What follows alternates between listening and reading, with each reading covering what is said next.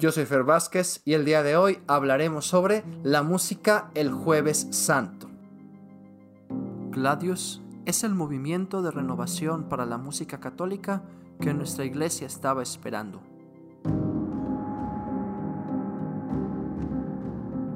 Formación litúrgica, musical y espiritual, repertorio, podcast, música sacra y litúrgica, canto gregoriano, órgano y música coral todo con el espíritu de la tradición y la frescura de los nuevos tiempos.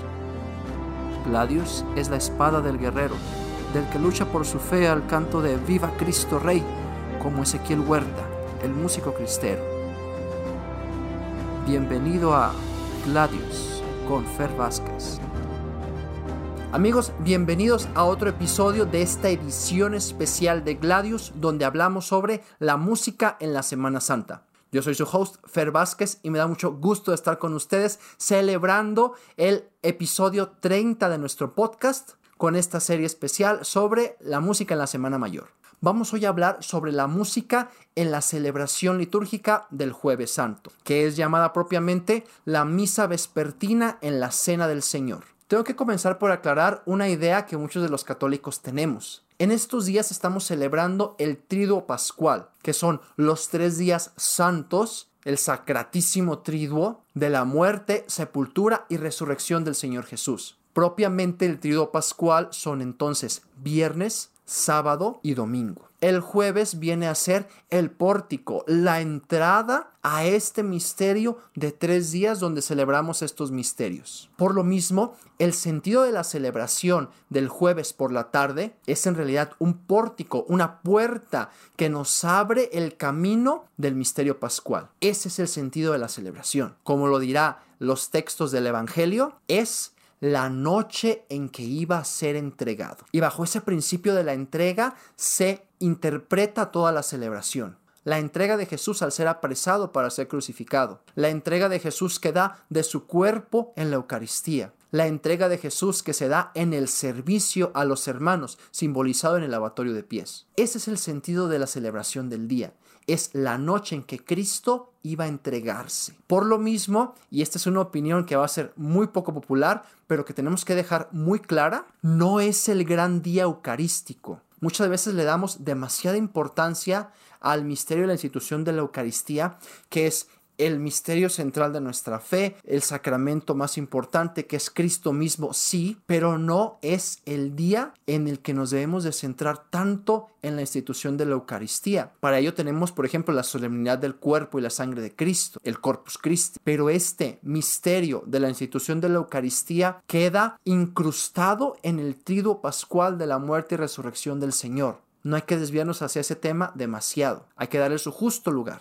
Con esta pequeña introducción litúrgica y espiritual vamos a la celebración. Es una celebración de la Eucaristía de alguna manera ordinaria, con algunos añadidos de rituales especiales. Tenemos que recordar musicalmente que sigue vigente la normativa del uso de los instrumentos. Solamente se permite que suenen para acompañar el canto. Por lo mismo, nuestra música debe de ser austera en el acompañamiento, pero lo suficientemente solemne y digna para una celebración de jueves santo. La antífona de entrada es un texto de San Pablo. Nosotros debemos gloriarnos en la cruz de nuestro Señor Jesucristo. Fíjense el texto de la antífona de entrada. Habla de la cruz de Jesús, de la gloria del cristiano, que es el sacrificio de Jesús en la cruz. Entonces, ya desde la antífona de entrada y su texto nos da el sentido de la celebración. Si no podemos cantar esa antífona, busquemos algún canto que vaya por esa espiritualidad, que hable de ese misterio. Musicalmente hablando, debemos de hablar que los siguientes cantos que nos corresponden serían el Señor ten piedad y, como una indicación especial, el Gloria a Dios en el cielo, que se canta en la misa vespertina del jueves santo. Está también la indicación en las rúbricas dentro del ritual que durante el Gloria a Dios en el cielo se tocan las campanas del templo o se tocan las campanas que usualmente sonarían en la consagración. indicando la festividad que acaba de comenzar y también con la rúbrica de que las campanas no volverán a sonar sino hasta la vigilia pascual. Por lo tanto, nosotros como músicos tenemos que prever tanto Señor ten piedad como Gloria a Dios en el cielo. Una indicación muy práctica que a veces no tenemos en cuenta es que, dado el sonido tan estridente de las campanas, tenemos que prever también el sonido de nuestro coro, porque muchas veces las campanas ahogan la ejecución musical del coro. Ténganlo en cuenta y prevean de manera adecuada. Después de ahí, la misa continúa como de costumbre, por lo tanto, hay que preparar salmo responsorial, Gracias Señor por tu sangre que nos lava. Durante el trío pascual procuren siempre cantar los salmos responsoriales. Es algo que hablaremos sobre todo en el episodio de la vigilia pascual, pero no me adelanto. Preparamos también la aclamación antes del Evangelio, honor y gloria a ti Señor Jesús. Sigue la humildad y después de ello vendrá el ritual especial del lavatorio de los pies. Las personas designadas para el rito del lavatorio se acercan y el sacerdote junto con sus ministros, diácono o acólitos, según sea el caso, se acercan a lavarle los pies. Y es entonces el momento en el que nosotros debemos de acompañar este ritual con música. Los textos de las antífonas que nos sugiere el misal nos da mucha luz para saber qué cantos podemos cantar en ese momento. Algunos de los textos son, el Señor se levantó de la mesa, echó agua en un recipiente y se puso a lavar los pies a los discípulos. Si yo, que soy el Maestro y el Señor, les he lavado los pies, ¿cuánto más deberán lavarse los pies los unos a los otros. En esto reconocerán que son mis discípulos, en que se aman los unos a los otros. Les doy un mandamiento nuevo, dice el Señor, que se amen los unos a los otros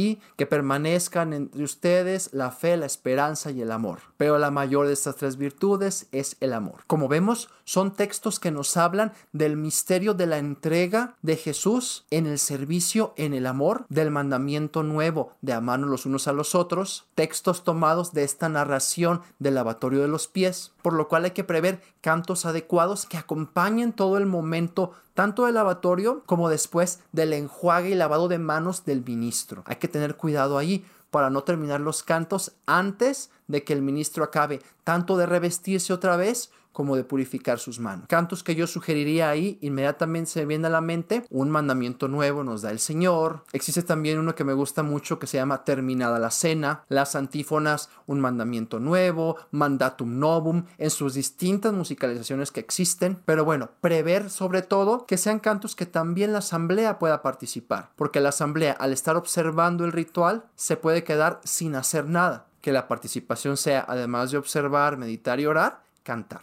Después del lavatorio de los pies vendrá la oración universal y seguirá el canto del ofertorio o presentación de dones. El canto tradicional de ofertorio para el jueves santo es ubicaritas et amor Deus ibiest. O en español, donde hay caridad y amor, allí está el Señor. Estamos hablando del servicio, estamos hablando de la entrega, estamos hablando del mandamiento del amor, entonces, el dar dones a los necesitados, como se suele hacer, entregar despensa para los pobres, panes para los pobres, panes para compartir el jueves santo, se expresa también en la letra de nuestros cantos. Si no se puede cantar la antífona ubicaritas o algún canto que diga donde hay caridad y amor, inténtese que sea un canto semejante. Después de esto, la misa continúa como de costumbre, por lo que hay que prever Santo, Cordero de Dios, para después llegar al momento de la comunión. Recuérdese que no es el gran día eucarístico el jueves santo, no es el centro de la celebración, pero se puede cantar un canto eucarístico, motetes eucarísticos o cantos que hablen de la Eucaristía y de la institución de la última cena en este momento. Sería muy adecuado. Hay que prever que al terminar la celebración del jueves santo, terminando la comunión, el sacerdote deja el copón en el altar, lo venera, se va hacia la sede y hace la oración después de la comunión. Y entonces viene el ritual especial de esta celebración, que es la traslación del Santísimo Sacramento hacia el lugar de la reserva. Y aquí hay que tener mucho cuidado con lo que hacemos, tanto litúrgicamente, que a lo mejor nos toca a nosotros, como musicalmente, que sí es más de nuestra incumbencia. Después de la oración, después de la comunión, el sacerdote dará los avisos pertinentes para las distintas celebraciones de los días siguientes y después va hacia el altar a incensar el copón con el Santísimo Sacramento. Allí tenemos que cantar un canto eucarístico o de adoración. Después de esto, según lo marcan las rúbricas, el sacerdote toma el copón y se va en procesión hacia el lugar de la reserva del Santísimo, que puede ser en un altar lateral, en una capilla de adoración o un lugar apropiado. No es una procesión solemne, no se hace con custodia expuesta, está prohibido de hecho exponer el Santísimo para la adoración solemne, todo es en el copón reservado y la procesión es meramente funcional para llevarlo hacia ese lugar. No es una procesión solemne como lo haríamos en jueves de Corpus Christi. Pero durante ese momento de traslación sí nos toca acompañar con cantos eucarísticos adecuados. Una vez llegado al lugar de la reserva, el sacerdote coloca el Santísimo en el sagrario, lo incensa una vez, tenemos que acompañar con otro canto, y según nos indican las rúbricas, el sacerdote y los ministros, arrodillados, lo adoran un momento en silencio y después, en el mismo silencio, se retiran hacia la sacristía. Es decir, no hay canto de salida. Y eso tenemos que tenerlo muy en cuenta. La celebración culmina ahí, en silencio con el Señor, reservado en el sagrario en un ambiente de oración y meditación. No hay que confundir los turnos de adoración que tradicionalmente siguen a la misa con la culminación de la misa, que es en silencio. Ya después que se organiza todo, ya vendrá la música, la adoración, las oraciones. Pero la celebración culmina en silencio. Y bien, espero que estos consejos para la celebración del jueves santo les sean de utilidad. No olviden compartirlos con sus coros, organistas, ministerios de música o con cualquier persona que quiera aprender más de liturgia acerca de la Semana Santa. No olvides suscribirte a nuestro canal de YouTube y seguirnos en Spotify para recibir las notificaciones de los nuevos episodios. Y además de seguirnos en nuestras redes sociales, estamos en Facebook, TikTok e Instagram como arroba fer.gladiusmc. Si quieres recibir más material formativo y repertorio nuevo para tus coros, no olvides suscribirte al boletín semanal. Todos los enlaces están en la biografía. Y bien, nos vemos mañana en el siguiente episodio de esta edición especial de la Semana Santa. Yo soy Fer Vázquez, nos vemos para la próxima.